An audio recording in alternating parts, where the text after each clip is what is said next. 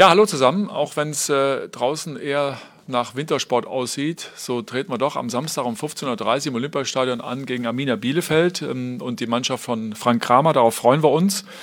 Rund, äh, ja, nicht rund, sondern exakt 5000 Personen sind im Stadion zugelassen. Ähm, das war ja die letzten Tage schon Thema.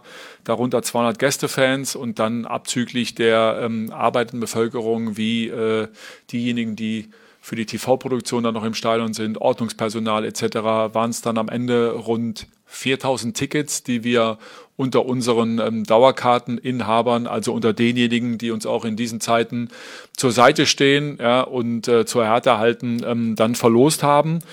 Äh, Zulassungsbedingungen für die Zuschauenden sind dann äh, die 2G-Regel plus ähm, ein dauerhaftes Tragen des Mund-Nasenschutzes, also entweder eine medizinische Maske oder eine FFP2-Maske, ähm, das halt eben die Bedingungen, an die wir uns halten müssen.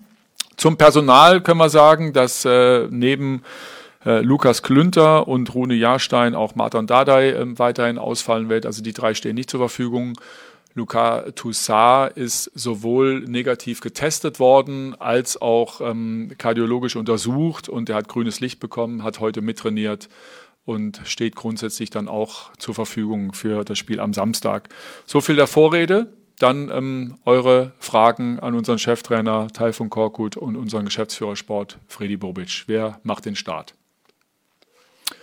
Da gehen wir hier vorne in die erste Reihe zu Wolfgang Heise vom Berliner Verlag. Ja, Herr Korkut.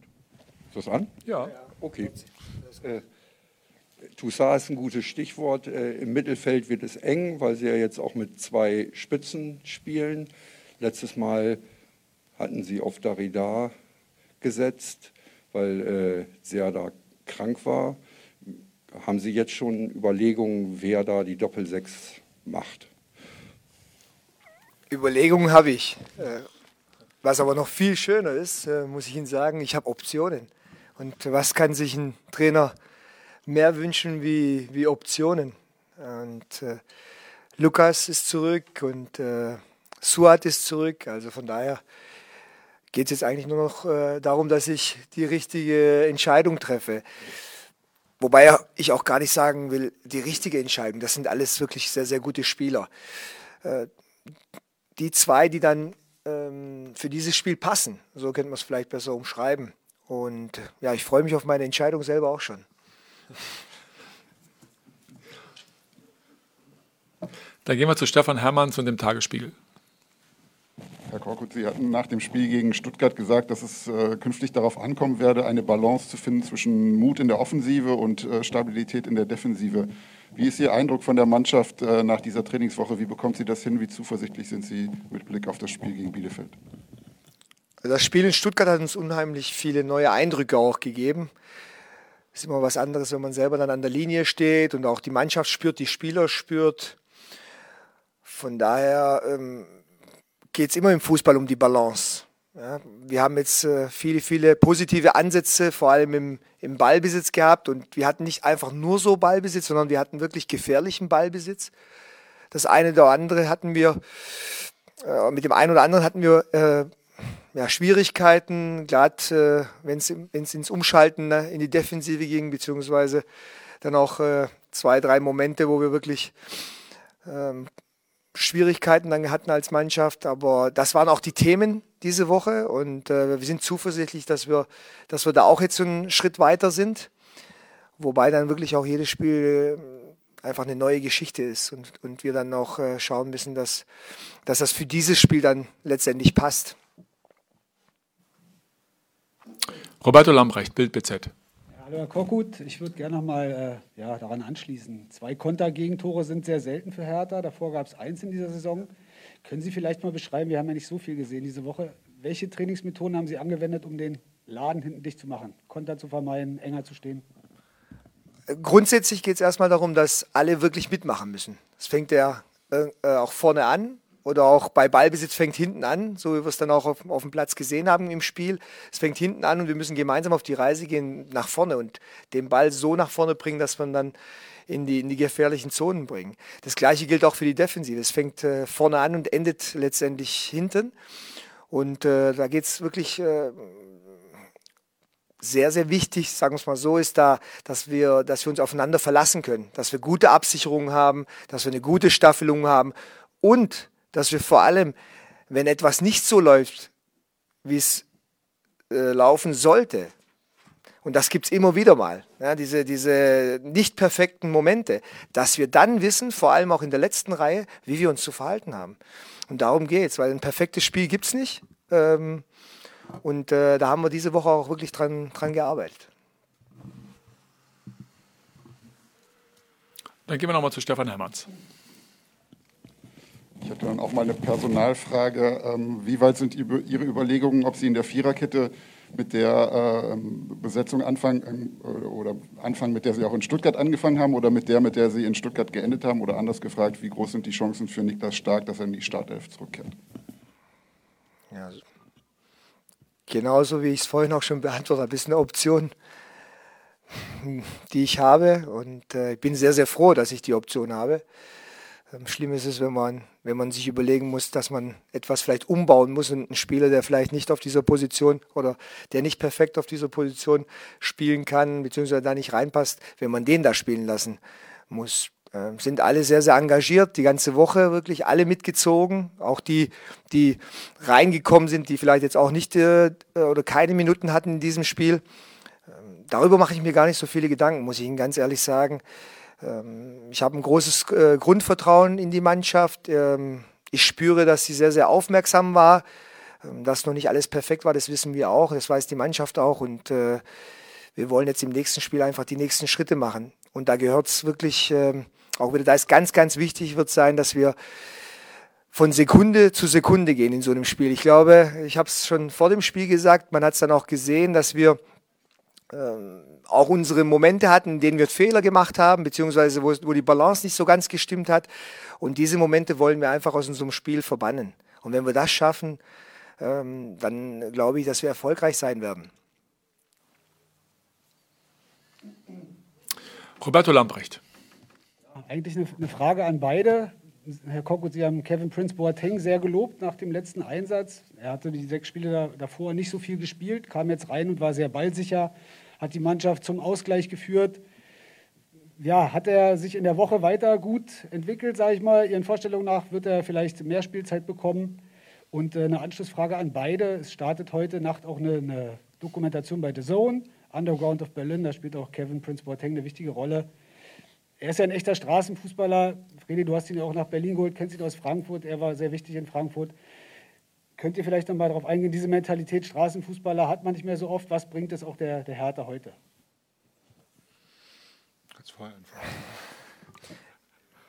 Kevin Prinz zu entwickeln. Das ist jetzt kein junger Spieler mehr. Also entwickeln brauchen wir den nicht. Viel wichtiger wird sein für mich als Trainer, dass ich die richtigen Momente für ihn finde. Und äh, jetzt gegen Stuttgart, das war genau der richtige Moment, ähm, als wir ihn dann gebracht haben. Wir hatten das Spiel unter Kontrolle, wir hatten Ballbesitz. Und dann hat man auch gesehen, dass er dann auch auf dem Platz wirklich äh, die Verantwortung übernehmen kann und äh, seine Leistung abrufen kann. Und das wird für mich, also das ist jetzt meine Aufgabe, dass ich die richtigen Momente für ihn finde. Ich glaube, wir haben es diesmal geschafft.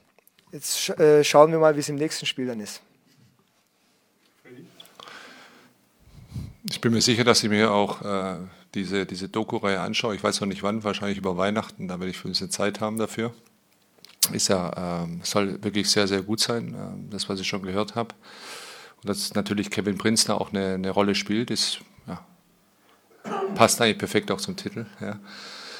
Und dass er natürlich auch der Inbegriff eines, eines, eines Spielers ist, der ja, der diese Straßenfußballer-Mentalität in sich hatte, auch es weit gebracht hat, es richtig weit gebracht hat in seiner Karriere. Gibt auch viel Mut, äh, vielen jungen Menschen auch Mut, äh, in der Art und Weise, wie er es geschafft hat, auch äh, wie er hochgekommen ist, wie er auch mal gefallen ist, wie er wieder aufgestanden ist. Und da sind alle, alle möglichen Themen bestimmt auch mit, mit verarbeitet. Nochmal, ich habe es noch nicht gesehen, kann ich mir vorstellen und diese Geschichte trägt er in sich. Und für uns ist er einfach nochmal äh, wichtig und der Trainer hat es richtig gesagt, auf dem Platz die richtigen Momente äh, für, für, für Phasen, ja, für, für, für Spielminuten, wie, wann die auch immer sind. Äh, da hat der Trainer das beste Gefühl dafür auch, wann, wann die richtigen Minuten sind und äh, wann man ihn auch dafür auch braucht auf dem Platz. Aber nochmal, ich habe ja auch gesagt, auch immer wichtig, auch neben dem Platz, weil er die Geschichte in sich trägt. Ja? Die Geschichte von Hertha, aber insgesamt auch die Geschichte äh, eines, eines jungen Menschen, der dann rausgezogen ist in die große Welt ja, und vieles auch gesehen hat und dementsprechend das auch in der Kabine auch rüberbringen kann für viele, die vielleicht auch diese Geschichte äh, auch erleben wollen, so in dieser Form. Und mit seiner Erfahrung tut er einfach der Mannschaft gut. Ja, Nachfrage nochmal, Roberto. Eine Anschlussfrage zur, auch zur Doku sind ja fünf Hertaner. Ne? Das ist ja nicht nur Prince Boateng, es ist noch Eber, Dejaga, Benatira und äh, wer war der? Cinedo Ede, genau. Du kennst sie alle. Ne? Es ist so eine Geschichte aus dem Kiez, aus dem Käfig nach oben in die Bundesliga und auf die große Bühne. Ist sowas nur in Berlin möglich? Und Anschlussfrage noch, äh, goldene Generation, deutet sich bei Hertha vielleicht wieder eine an in der Jugend? Ja, wenn man sich die Jugendergebnisse anschaut, äh, ähm, gerade in der U19, U17, könnte man ja klar denken, ja, da kommt wieder eine goldene Generation. Äh, ich kann nur sagen, ja, das ist noch ein weiter Weg. Da sind, das sind äh, richtig gute Jungs dabei, die wir natürlich auch im Blick haben, mit denen wir auch dann auch Gespräche führen. Das ist, das ist ganz klar, aber es ist noch ein Weg, muss man auch ganz klar sagen. Ja, ähm, es wird sehr schnell, die Jungs werden sehr schnell hochgejubelt, haben vielleicht auch manchmal schnell diesen, diesen Sprung, schaffen sie zu den Lizenzspielern und auch in, in, vielleicht einmal in den Bundesliga-Kader rein, aber trotzdem auch das ist eine Entwicklung und diese Entwicklung müssen sie gehen. Ja, und sie müssen sie gehen gegen Widerstände und aber auch mal gegen, gegen Zeiten, wo es ihnen vielleicht nicht so läuft. Ja, und dieses Vertrauen müssen sie spüren. Ja. Da sind wir, glaube ich, äh, insgesamt auf einem guten Weg, dass wir das ähm, dementsprechend erstmal sehen und auch unsere Verantwortung auch bewusst sind, wie wir diese jungen Menschen ausbilden wollen zu, zu Bundesliga-Profis. Aber es wird ein bisschen Zeit brauchen. Ja, und in dieser, in, dieser, in dieser Zeit wollen wir sie da auch dahin bringen, dass sie auch fertig sind. Ja. Was war noch? Du hast noch eine. Ob das in Berlin möglich Nein, ich glaube, es gibt, es gibt Städte in Deutschland, wo das auch möglich ist. Äh, äh sicherlich größere Städte, ja, ja. Äh, aber auch im Ruhrpott vielleicht auch. Ja. Äh, es, ist, es ist immer möglich. Und die Frage ist immer, wie viel es sind. Ja. Und äh, wenn man, äh, das war schon, das war schon eine spezielle Generation. Ich habe sie noch im, in, in der Sp Spätphase meiner Karriere auch noch äh, miterlebt und äh, den einen oder anderen natürlich auch tiefer auch und genauer kennengelernt. Ja, das war schon eine Generation, die sehr spannend ist, ja, ja äh, und spannend war. Und jeder hat so seinen Weg gemacht. Ja. Guten Weg, schlechteren Weg, ja. ja.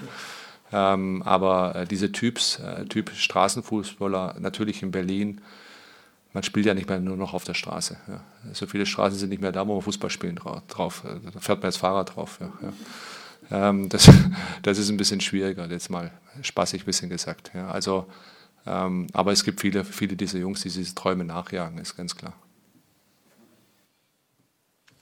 Dann gehen wir zu Thomas Flemer erstmal, zur DPA. Herr Korkut, Ihre Vorgänger haben immer nach Führungsfiguren gesucht, denen war es zu leise auf dem Platz, sie wollten eine Achse bilden. Wie wollen Sie denn rangehen? Oder haben Sie schon Ihre Führungsfiguren alle gefunden? Also ich äh, bin auch, oder in meiner Zeit, als ich Spieler war, gab es auch immer wieder klare Hierarchien. Und äh, die entwickeln sich, die verändern sich aber auch. Äh, klar gibt es äh, wenn man sich jetzt unseren Kader anschaut, da auch Spieler, die halt einfach auch aus ihrer Vergangenheit her sehr viel Erfahrung mitbringen und auch äh, schon viele Titel gewonnen haben und auch äh, in, so eine, in so eine Rolle ohne Probleme reinschlüpfen können. Und äh, ich halte sie für wichtig in einer Mannschaft, ja, dass solche Spieler dann auch vorangehen und äh, wir haben da einige davon. Ich glaube, einfach mal die Vitas von den Spielern anschauen, da gibt es einige davon. Von daher geht es da auch nicht äh, darum, dass, ich, dass man solche Spieler dann unbedingt stärken muss. Ja? Man muss ihnen einfach nur die Verantwortung geben. Und äh, wenn man das schafft, äh, glaube ich, dann, dann sind die auch bereit dazu. Stefan Hermanns, Tagesspiegel. Herr Korkut, äh, Hertha spielt zu Hause, Hertha spielt gegen den Tabellenvorletzten. Da lässt es sich immer leicht sagen, das Spiel muss man unbedingt gewinnen. Für wie kompliziert halten Sie diese Aufgabe? Sehr, sehr unbequemer Gegner, ähm, den ich hier jetzt erwarte. Ähm, hat das schon jetzt in den letzten Spielen auch immer wieder angedeutet. Äh, sehr, sehr kompakt, äh, verteidigen leidenschaftlich, äh, haben ihre Momente nach vorne. Von daher erwarte ich schon auch eine, eine schwierige Aufgabe. Und es wird wichtig sein, dass wir ja, geduldig sind, aber trotzdem zielstrebig bleiben.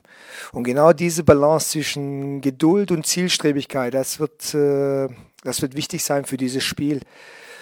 Oh, wir, klar wollen wir gewinnen, äh, weil wir natürlich auch mit dem Sieg äh, einfach auch äh, den Abstand wieder nach unten vergrößern können und einen Schritt, den nächsten Schritt machen können. Ähm, trotz alledem sollten wir, sollten wir auch in so einem Spiel wirklich so agieren, dass wir immer wieder auch ähm, auf die, auf die Gegenangriffe, Gegenstöße des Gegners vorbereitet sind und äh, Stück weit auch äh, die Geduld mitbringen, dass es vielleicht nicht gleich von der ersten Minute ähm, die großen Torchancen gibt, weil es wird nicht so ein Spiel wie gegen den VfB. Der VfB gibt mehr Räume. Bielefeld gibt mit Sicherheit nicht, äh, nicht nur, die geben weniger Räume und, äh, und äh, sind einfach auch noch ein Stück weit leidenschaftlicher beim Verteidigen, wie jetzt der, der VfB, der eigentlich eher offensiv denkt. Vor allem, genau deswegen müssen wir und werden wir auch geduldig spielen und, und versuchen uns diese Räume auch äh, herauszuspielen und dann sie auch zu nutzen. Das wird oberstes Ziel sein bei der ganzen Sache. Stefan, bitte nochmal. Eine Frage an dich, Freddy, auch äh, nochmal zu Niklas Stark. Sein Vertrag läuft am Ende der Saison aus. Es gibt schon Vereinsnamen, die gehandelt werden, wo er angeblich im Fokus ist. Wie ist da der Stand der Dinge? Also wie, wie ist euer Plan mit ihm, was auch so Vertragsverhandlungen angeht? Laufen die vielleicht schon? Wie zuversichtlich bist du denn, dass er bleibt? Ja, erstmal ist Niklas einfach ein Spieler, wo ich froh bin, dass er bei uns im Kader ist und äh, dass er auch immer ähm, jetzt auch in der Situation, wo er zum Beispiel jetzt mal nicht von Anfang an gespielt hat, trotzdem reingekommen ist, äh, da alles gibt. Er ist schließlich einer der Kapitäne, ja, darf man nicht vergessen. Äh, schon länger jetzt hier bei der Hertha und äh, ja, wir haben bereits Gespräche auch geführt in der Vergangenheit auch ähm, und wir werden auch die Situation insgesamt ganz genau äh, betrachten, auch, auch mit, dem, mit dem Management von ihm. Und da sind wir im offenen und klaren und auch äh, sehr ehrlichen Austausch. Ist es so, dass wir, dass wir uns da erstmal jetzt auch wieder ein bisschen Zeit gegeben haben, bis in den Januar rein, ja, bis vielleicht nochmal die nächsten Gespräche dann auch sind und äh, werden auch sehen, wie die Situation insgesamt bei uns im Verein ist, in der Mannschaft ist und natürlich auch wirtschaftlich ist. Gibt es noch weitere Fragen? Dann gehen wir zu Astrid Kretschmer, RBB. War jetzt von der goldenen Generation die Rede. Ich wollte mal abzielen nochmal auf einen äh, Ex-Hertaner, der ist schon auch ein bisschen älter oder wird, feiert heute einen ganz runden Geburtstag, nämlich Ete Bär. Ja, eine Vereinsikone sagt man oft äh, oder benutzt man vielleicht zu oft, aber bei Ete, glaube ich, äh, trifft das für Hertha absolut zu. Herr Bobic, haben Sie schon gratuliert oder was verbinden Sie mit ihm? Ja, wir als äh, Verein und ich kann jetzt an dieser Stelle natürlich gratulieren. Das ist ähm, ganz klar auch hier äh, über, über die PK hier. Äh, nein, äh, ich kenne ihn persönlich äh, leider nicht und hoffe, dass ich ihn auch persönlich mal kennenlernen kann. Äh, ich habe sehr viel über ihn gehört und natürlich auch, was er was er für die Hertha auch geleistet hat, in einer ganz, ganz anderen Zeit auch und wie er auch respektiert wird. Und das ist ein stolzes Alter, 75. Ja. Also ist genauso alt wie mein Vater. Ja. Äh, deswegen äh, freue ich mich. Äh, ich habe ja heute irgendwo auch gelesen, dass er ähm, auch gerne im nächsten Jahr auch mal ins Stadion wiederkommen will. Und äh, ich hoffe, dass das auch möglich ist, auch in dieser Form.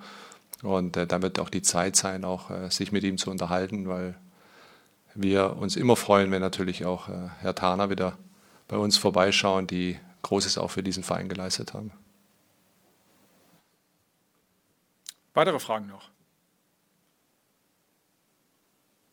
Nicht mehr der Fall. Dann war ähm, sportlich das Thema Bielefeld heute, aber ich will die Gelegenheit auf jeden Fall noch nutzen, auf unseren ähm, aktuellen Sozialbericht hinzuweisen. Ja, ähm, druckfrisch unter der Führung von Paul Keuter und der Abteilungsleiterin Theresa Henschel-Böse, die mit ihren Mitarbeitenden sehr, sehr viel Liebe, Leidenschaft, Engagement da reingesteckt hat. Hier einmal auf einen Blick gebündelt das Thema soziale Verantwortung bei Hertha BSC, ähm, was wir sehr ernst nehmen Und da steckt tatsächlich viel Liebe im Detail und viel Engagement. Und das sind alle Projekte aufgeführt, die wir im Laufe des Jahres mit den Fans, mit den Mitarbeitern, mit den Mitgliedern umgesetzt haben. Wirklich lebenswert, kann ich nur empfehlen. Alle Infos dazu auch bei uns auf der Homepage unter herthabsc.com. Da gibt es auch als Download kann ich nur empfehlen. Und die sportliche Hinführung am Samstag ab 11 Uhr auf unseren Kanälen, dann das Matchday Warm-up mit Lena Kassel und dem Gast Marco Rehmer. Ähm, Lena hat mit Sicherheit wieder ähm, eine schöne Thementorte zusammengestellt und darauf könnt ihr euch freuen. Und dann sehen wir uns am Samstag 15.30 Uhr im Olympiastadion.